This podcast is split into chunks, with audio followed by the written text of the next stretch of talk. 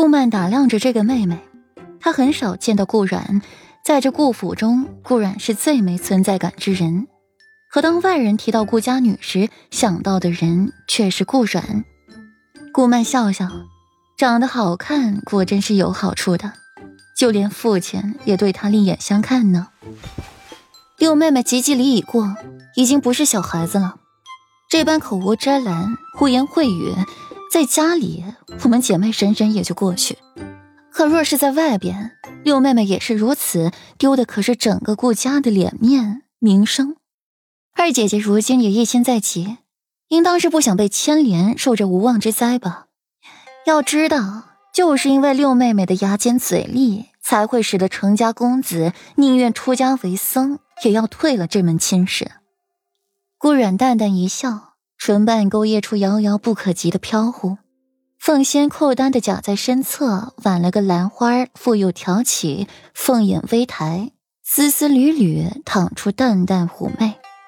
顾曼脸色微变，改口道：“六妹妹是该好好学学规矩了，这般口无遮拦出府，平白丢了我顾家的脸。待我回去后禀明母亲，拨一位嬷嬷到雪原。”好好教导一下六妹妹规矩。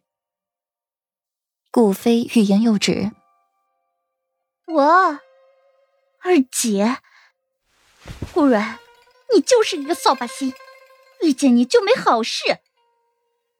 顾飞面对着嫡女，不敢放肆，心不甘情不愿的向顾软认错，眼睛里淬满了毒液。是，二姐姐，我知道了。四姐，我错了，请你原谅。顾阮移步到厅边，心中思绪万千，却不得其所。自然，二姐姐，四妹身体不适，先行一步。顾阮又向顾满扶礼，动作行云流水，叫顾满挑不出一丝错来。六妹妹，你可多得和你姐姐学学，瞧她多聪明。顾曼低低一笑，若不是自己今日来了凉亭，自己恐怕还要小瞧这顾然。是，二姐姐，妹妹知道了。顾飞低头附和，恨恨的看着顾然远去模糊的背影。顾阮带着桔梗悠哉悠哉的回了简园，看到院子里一片寂静，一个丫鬟都没有，脸色唰的黑了，转身就让桔梗下去歇着。等晚膳时再来叫自己。桔梗点点头，自家小姐一向如此，也没什么疑虑。忽然走到门前，把门推开，再转身关上，看到一边拿着折子细细批阅的裴玉，心中无名火起。你怎么又来了？语气里是满满的嫌弃，很不欢迎裴玉。美人销魂，十岁之位。本世子为何来不得？裴玉合上折子，搁置一边，抬眸去看顾然，眼底的惊艳一闪而过，为自己昨日的行为感到得意。这样的容貌怎能便宜了别人？美人似乎比之前更美，每见一次就惊艳一分。过来。裴玉向顾阮招手，目光却不离折子分毫。顾阮皱眉。这语气听着好刺耳。顾然走过去，准备坐在裴玉身边。